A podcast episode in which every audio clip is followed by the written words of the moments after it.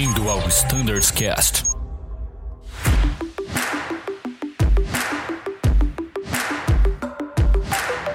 Fala galera que acompanha o Standards Cast, sejam todos muito bem-vindos a mais um episódio da série CRM.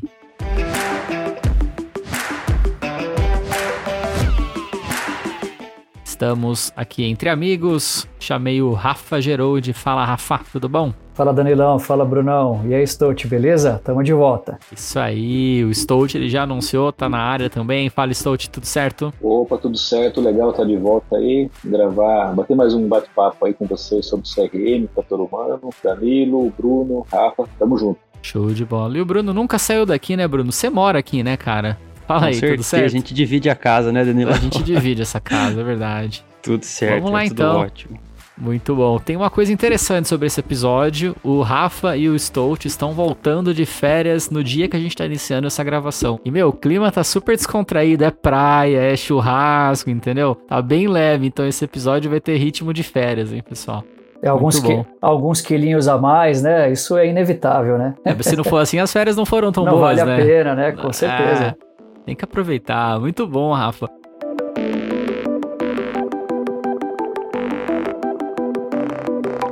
E aí, o que, que você andou pensando durante as férias? Gravamos dois episódios muito legais de CRM, o pessoal ouviu com força, tivemos várias interações legais. E eu sei que nas suas férias você descansou a cabeça, mas a gente terminou o nosso último episódio falando que CRM não é algo que a gente pratica só na cabine de comando, naquele momento que deu ruim, né? É, pessoal, vamos fazer um CRM aqui que deu ruim. CRM é algo que você leva pra vida. E eu queria, sei lá, continuar esse bate-papo. O que, que você tem pra trazer pra gente aí sobre esse assunto, Rafa? Danilo, eu acho que o que ficou de aprendizado, talvez, do- das gravações anteriores, é que o CRM é muito mais do que teoria. A gente tem aplicações práticas disso para a nossa vida. Não só para o ambiente de trabalho, né, mas dentro de nossas casas, da comunidade onde a gente vive. O CRM ele é uma ferramenta, ele é um, um estudo, uma área da, da ciência que norteiam as nossas ações no dia a dia. Né? E é muito comum na sala de aula, a gente percebe pelo olhar das pessoas, pelo posicionamento, pela a forma como as pessoas comentam, né, os nossos alunos, que tem muita gente ainda que acha o CRM teoria e não consegue fazer essa transição da teoria para a prática. Eu acho que a nossa proposta hoje é tentar fugir um pouco da teoria e tentar trazer um pouco da prática. Né? Nós conceituamos, fizemos ah, um breve resumo da história do CRM, como ele evoluiu ao mundo. Eu acho que nada mais justo do que a gente trazer três experiências que marcaram a história da aviação e foram divisores de água, né? Quando a gente fala de fator humano na cabine de pilotagem e na aviação de uma forma geral, do que a gente detalhar um pouco mais do que foram esses três acidentes, que foi a- o marco zero, né, dentro do, do CRM na comunidade aeronáutica. Pô, legal. Acho que no primeiro episódio a gente comentou muito rápido sobre esses acidentes, mas tenho certeza que agora a gente pode se aprofundar e bater um papo sobre isso. Pessoal que nos ouve de casa, este não é o Mayday Desastres Aéreos, tá bom? que fique claro, você não está no National Geographic. Isso aqui é um podcast, a gente vai bater o papo, é a nossa perspectiva, claro, baseado nas informações oficiais, mas a gente não vai esgotar também esses acidentes, porque senão a gente iria pra National Geographic, né, pessoal? Então é, é bem por aí. O que, que vocês têm pra falar desses acidentes? Qual seria o primeiro, Rafa, na linha do tempo ali? Vamos pensar cronologicamente. Vamos lá, Danilo, antes da gente começar a falar dos acidentes, nós não podemos cometer um erro de querer julgar pessoas né, ou condená-las, tá? Então, assim, uma premissa muito forte do safety, principalmente do CRM, e o Stout pode depois até complementar, nós não estamos aqui para julgar ninguém. né? Os fatos que aconteceram no passado, eles servem como aprendizado para a gente prevenir situações de risco ou até incidentes e acidentes no futuro ou no presente, né? Então, assim, os fatos que nós traremos hoje, que nós vamos discutir de uma forma bem alegre, bem, bem ami- amigável, digamos assim, o objetivo não é condenar ou julgar os colegas que vivenciaram, mas é de como isso pode servir de gatilho para a gente mudar um comportamento hoje, ou talvez a gente não entre na mesma situação que eles entraram no passado. Tá? Então a, a ideia é nós vamos trazer elementos de situações que ocorreram, que nós temos conhecimento. Ah, existem situações ou fatos que a gente não sabe? Sim, nós não estávamos dentro da cabine dessas aeronaves para entender o que aconteceu. Então isso tem que ficar muito bem claro para conduzir esse nosso bate-papo e para quem está ouvindo também, tá? Nós não vamos prejulgar, apenas detalhar fatos e, e, de uma certa forma condensar isso de que forma que isso pode ser útil para eu me tornar um profissional melhor. É, na hora não tem certo e errado, né, Gerald e Stout. Na hora ali foi a melhor decisão que eles podiam tomar com os recursos que eles tinham, né? Isso é muito importante de falar, né? Então, claro, a gente hoje estuda, né? A gente, cada um na sua casa aqui, abrindo, lendo relatório, é muito fácil, né? Mas no momento ali, eles tomaram a melhor decisão que era cabível, né, para aquele cenário, para aquele momento, enfim. É o que você falou, é importante a gente aprender com tudo isso. É, e é legal fazer esse parênteses, né, Rafa e, e Brunão, porque a, aprendizagem de fator humano, de CRM, uma das fontes de aprendizagem é essa, né? são os problemas que já aconteceram na aviação. Logicamente que não é só essa, mas uma das fontes de informação é investigar, saber o que aconteceu e aí daí extrair informações e criar aí novos procedimentos ou né, mudanças de equipamento, mudanças de engenharia, mudanças de aeronave, enfim, para que aquela situação seja melhor administrada no futuro ou que não venha acontecer no futuro. Então, nosso foco sempre é tentar em aprender né, com o que já aconteceu e não julgar, né? E se a gente quer sair já querendo julgar, a gente perde a oportunidade de aprendizado. Isso vale até para quando a gente, por exemplo, pega até um relatório de acidente atual, de um ano atrás, dois anos, três anos, uma coisa mais recente. Essa é a melhor abordagem de a gente tentar aprender com aquilo, né? E não ler o relatório, pô, mas tivesse feito isso, não tinha acontecido tal coisa. Essa visão não ajuda a entender e não ajuda muito no aprendizado.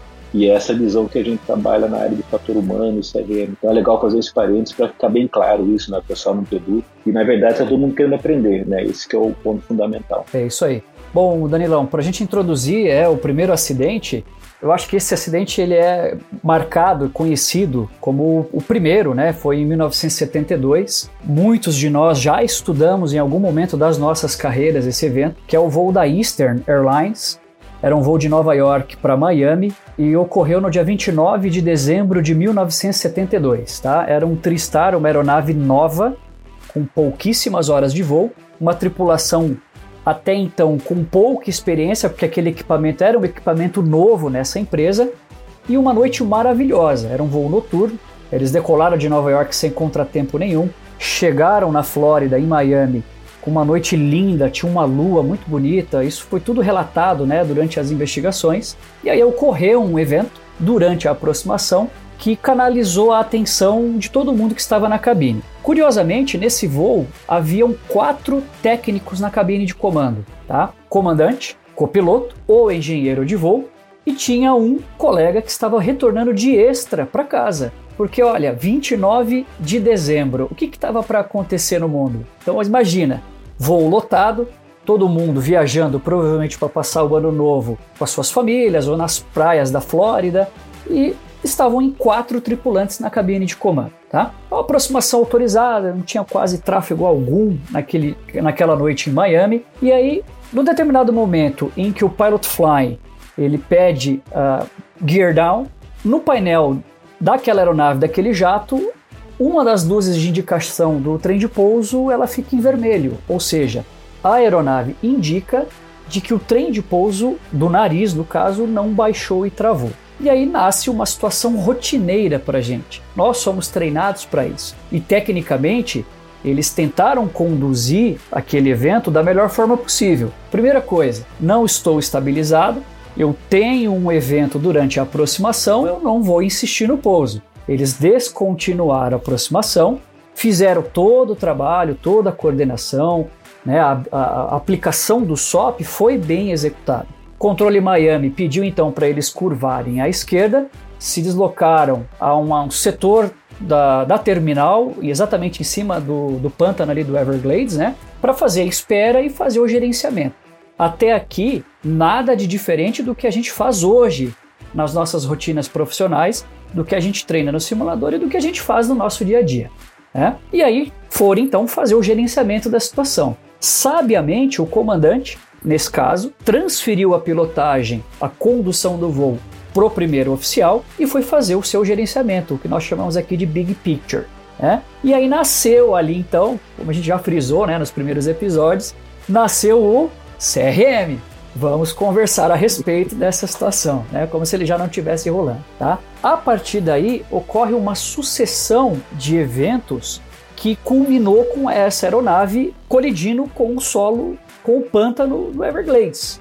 Tá? O que, que a gente pode trazer então de sequência de eventos? Eu vou tentar abreviar, até porque a gente não tem muito tempo. Né? Durante o procedimento de arremetida, essa aeronave especificamente, ela tinha um piloto automático, mas nós estamos em 1972. A tecnologia da época, ela não é como a tecnologia atual. Então, o piloto automático dessa aeronave, ela mantém apenas o pitch. Então, se eu comando um pitch 2, 3, e isso me dá uma razão de subida ou descida zero, a aeronave ela vai manter o voo nivelado. Então, o que, que eles fizeram? Arremetemos, vamos acoplar o piloto automático, que ele vai conduzir, ele vai manter a aeronave num voo nivelado e a gente vai poder iniciar os nossos esforços e tratar uma pane a princípio de um trem que não baixou. E aí, Ô, Rafa, essa parte eu não sabia, desculpa te Sim. cortar. Então, o autopilot era só para pitch, qualquer mudança ali de superfície, alguma coisa na aeronave, talvez ia requerer um ajuste adicional de pitch, ou teria que ser refeito ali o, o ajuste do autopilot. Exatamente. O que você comandava ne- nessa versão de aeronave, Danilo, na época,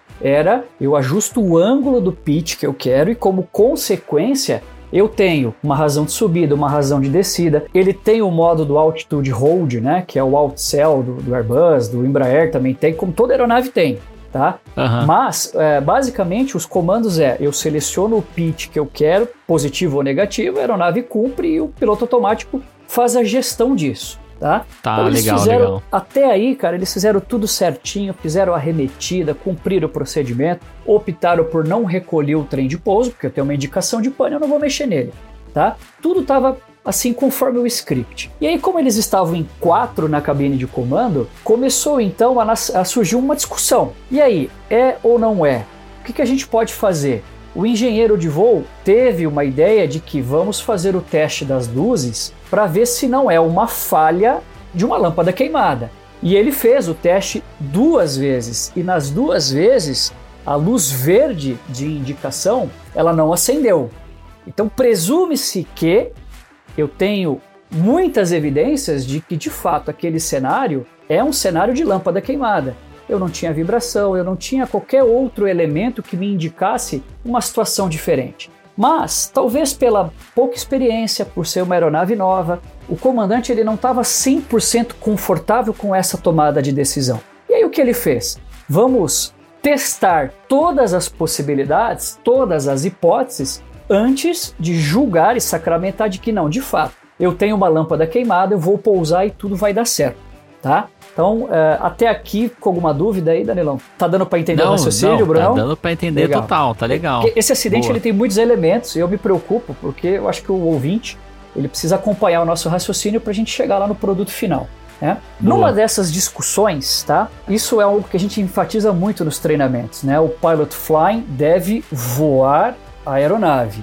O pilot monitoring ele deve assessorar. Mas acho que pela novidade, né, um dos elementos da investigação final é de que em algum determinado momento o pilot flying deixou de controlar a aeronave e passou a participar do processo de tomada de decisão, tá? E isso se evidencia quando o comandante, ao se virar para trás para poder trocar informações, fazer a leitura do QRH com o engenheiro do voo, ele sem querer ele esbarra na coluna do manche. E quando a gente toca na coluna do manche, ele desacopla o piloto automático. Ao desacoplar o piloto automático, a aeronave suavemente começa a descer numa razão de descida muito pequena, praticamente imperceptível.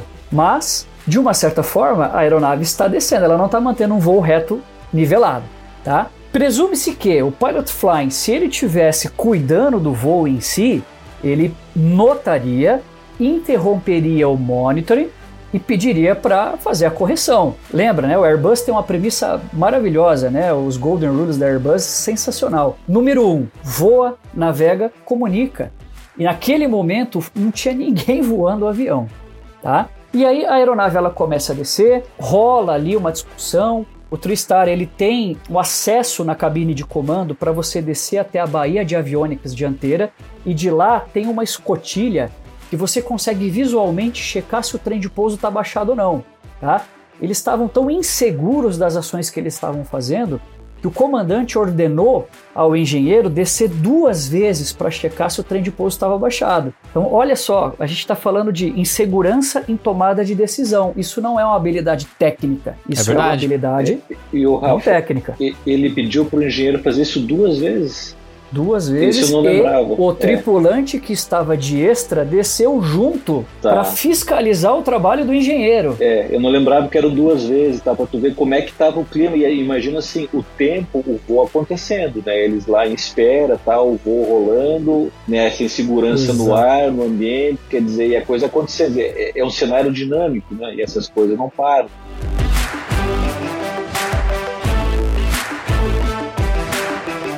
E Stott, olha que interessante, né? A discussão na cabine, pelo que se tem de, de registros do evento, é, não houve grosseria, né? Aquela postura daquele comandante arrogante que sempre se falou no CRM, não, muito pelo contrário. É, Ele atuou como um líder, ele tentou dividir a carga de trabalho, ele perguntava opiniões, mas, ao que tudo indica, houve uma deficiência em tomada de decisão, em tomar uma decisão final. Começou a demorar demais, Uhum. tá? Nisso, a aeronave voando e descendo e ninguém prestando O atenção. controle Miami questionou alguma coisa? Então, esse foi a primeira barreira que a gente fala, depois a gente pode discutir isso num outro tópico aí de CRM, porque é gerenciamento Legal. de ameaça e erro, né? As fatias do queijo suíço. O controle percebeu e perguntou: Eastern, confirme a altitude que está mantendo. É, eu tenho no meu radar, vocês estão a 700 pés AGL. Tá? Caramba. Exatamente. Vocês acham que essa informação, de alguma forma, fez sentido na cabine de comando? É difícil dizer, mas imagino que, dada toda a conversa que eles estavam tendo, a atenção, talvez não. Talvez, talvez aqui o controle pudesse ter confirmado. Confirme, o senhor está mantendo 2 mil pés, conforme autorizado. Ter sido mais Exato. específico ali, né, no problema. Mais assertivo. Danilo, isso que você está. Isso, exatamente, Stout. Isso que você está comentando é algo que a gente fala em comunicação dentro do CRM. Eu tenho uma situação onde uma aeronave a 700 pés, quando ela deveria estar a 2 mil pés, é uma situação onde eu posso entrar num estado indesejável. Eu, ao me comunicar, eu preciso ser um pouco mais assertivo, mais direto. Talvez o controlador tenha a sua parcela de contribuição no evento, sim ou não. Mas é uma falha de comunicação? Certamente sim. Tá? E olha que interessante, quando a gente fala de consciência situacional, o controlador virou para ti, Danilo e Brunão, e falou assim: vocês estão a 700 pés. Isso é normal? Ninguém fez nada. Aquela informação não fez sentido para eles. Tanto é que a aeronave continuou descendo e só parou quando ela bateu no pântano. Então eles foram até o zero, tá? Caramba. Sabe quando eles se tocaram que tinha algo de errado? Quando as luzes, as landing lights, refletiram no pântano. Nesse Cara. momento é que o comandante olhou e falou: opa, tem alguma coisa de errado. Aplicou potência na tentativa de fazer a aeronave subir, mas aí já era tarde, a aeronave já tinha colidido com o pântano. Tá? Então, esse é o evento. Claro que existem muito mais detalhes, existem curiosidades sobre esse evento, e aí fica né, uma liçãozinha de casa aí para a turma que está nos ouvindo, porque existem vários relatos dessa tripulação, teoricamente fantasmas, aparecendo em outros voos da companhia após o evento. tá? Caramba, Existe então vamos até- deixar esse assunto existe pro podcast de Halloween. O que, que você acha? Pois é, existe A gente faz até um um. Mayday desastre aéreo sobre esse tópico, tá? É, e verdade. eles, inclusive, preveniram acidentes. Eles apontaram falhas, já como fantasmas, né? Em outros voos da companhia e foram se investigar e, de fato, tinham problemas mecânicos nessas aeronaves que poderiam causar um acidente. Mas eu acho que Vamos não é iniciar. tópico. Não, vamos iniciar um quadro aqui agora. Atividade paranormal. Tô brincando. Atividade paranormal. Não, brincadeira. Não, interessante, Rafa. Realmente tem essa- essa descrição toda lá no Mayday, desastres aéreos. Muito, muito interessante mesmo. Mas vamos aqui nos focar na- nas questões relacionadas à aplicação de conceitos de habilidade não técnica, né? Eu Isso acho aí. que, como a gente muito bem disse no começo, é muito fácil agora a gente julgar. Todo mundo aqui tá em casa durante essa gravação, sentado no conforto de seu lar. É muito tranquilo a gente imaginar o que a gente teria feito no lugar da pessoa agora, com as informações que a gente tem com o big picture de fato sendo é, exposto pra gente. Mas se a gente pudesse se colocar no lugar daqueles aviadores que estavam vivenciando aquela situação, quais lições a gente poderia extrair para talvez as informações que eles tinham com aquilo que eles tinham de recurso fazer diferente. Porque veja, é muito fácil dizer, não, pô, era só eles terem ouvido o GPWS, mas não tinha GPWS instalado, tinha. entendeu? Então é, é muito fácil, as barreiras que nós criamos hoje não existiam na época. É injusto eu falar, não, pô, era só fazer uma manobra evasiva. Não existe isso, pessoal. Vamos nos colocar no lugar e no contexto onde eles estavam para tentar extrair alguns ótimos ensinamentos. E aí, o que, que a gente extrai? Olha, vamos, vamos fechar então, porque esse acidente foi o primeiro, né? A, a indústria aeronáutica na época, ela coçou a cabeça assim e falou: rapaz, a gente está lidando com algo novo. Porque de, de, falha técnica real na aeronave, o que, que nós tínhamos de evidência? Talvez uma lâmpada queimada, no máximo, assim, de, de uma indicação. Uma lâmpada de 5 dólares queimada. Único. E como é que nós perdemos uma aeronave e perdemos vidas, né? Uma tragédia nasceu por causa de uma lâmpada de 5 dólares queimada. Isso é, é o estudo do fator humano. É aí que nasce o CRM. Nós precisamos entender o que motivou, o que passou na cabeça desses quatro técnicos na cabine de comando, a ponto de que não foi dada uma solução para um evento e o pior, ele se tornou tão complexo que o acidente ele aconteceu. Tá? Foi o que motivou a NASA e a algumas outras empresas. Depois, quando a gente falar do terceiro acidente, vocês vão entender o papel da United nessa, nesse contexto como um todo, né? Chamou a atenção da comunidade aeronáutica pela primeira vez. Opa, as aeronaves não é só falha técnica que derruba avião, né? Eu tenho que entender o papel do ser humano na cabine de comando para ver de que forma que o comportamento humano contribui para um acidente ou um incidente ou um estado indesejado. E sabe o que é legal, Rafa, nesse tópico? É muitas pessoas acham que o CRM ele quer fazer com que um comandante vou usar a palavra real aqui, grosso, se comporte melhor na cabine, ou um copiloto ausente se seja mais assertivo. A gente sabe que não é isso, tá? Tô dizendo que muitas vezes no pessoal que não tá na aviação, de fato ali, né, vivenciando, nunca teve a oportunidade de entender melhor o assunto, talvez na faculdade, no PP, as pessoas tenham essa ideia. Enfim, esse primeiro acidente, você disse muito bem, o comandante ele foi extremamente educado. A comunicação entre eles na cabine foi extremamente cordial. O problema não foi uma questão de alguém ser grosso ou de alguém ser omisso ali, né? O problema foi outro. Isso é muito legal de se pontuar. A CRM não se resume apenas a como fazer os, os dois técnicos na cabine se conversarem de forma hierárquica legal, entendeu? Vai muito além é, disso. É, é legal falar isso porque esse acidente que gerou o que o Rafa falou, as perguntas, né? O que que levou o acidente e os outros também que o Rafa vai comentar. Que a abordagem que se tinha na época era ah, focava-se no equipamento, focava-se na manutenção, é, focava, ah, tem que dar mais treinamento para a tripulação.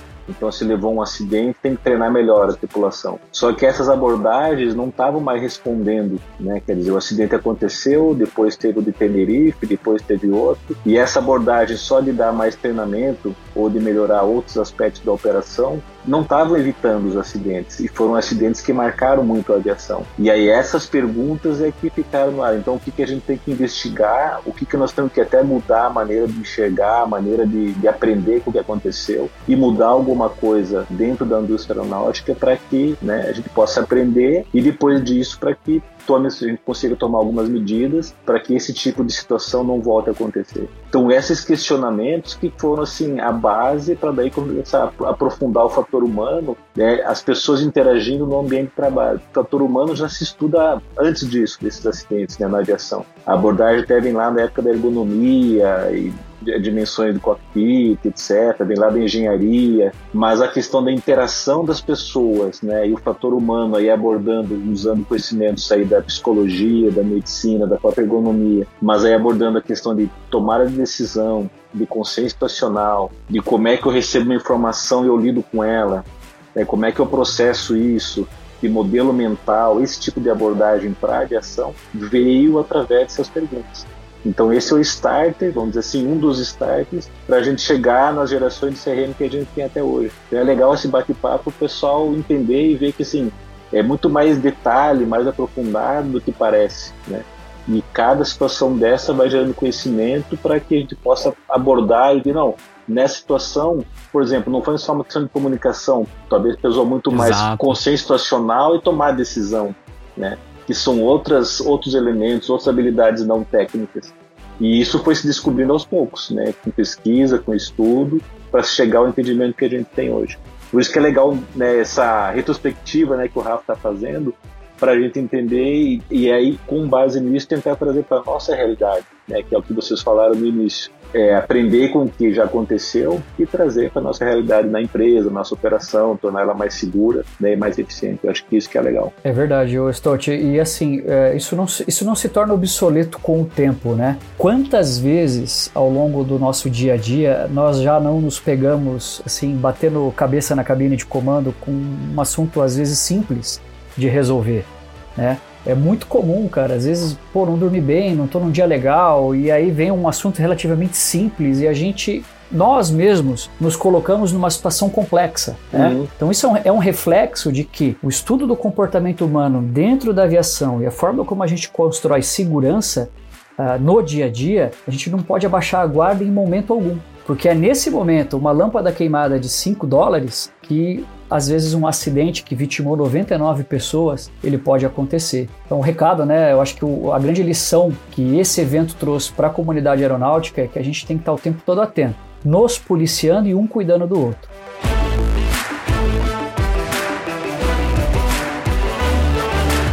Muito legal. Pessoal, eu sei que tem mais dois acidentes que a gente quer abordar só para encerrar esse, esse momento Mayday desastres aéreos aqui, vai. Mas o nosso tempo nesse episódio chega ao fim, eu quero encerrar por aqui. Mas esse bate-papo continua, pessoal que nos ouve de casa. Fiquem ligados, na sequência dessa série teremos o episódio 4, onde abordaremos um outro acidente e entenderemos quais lições podemos aprender. Rafa, Stout e Bruno, obrigado pela participação nesse episódio 4. A gente fica por aqui, até daqui a pouco e tchau!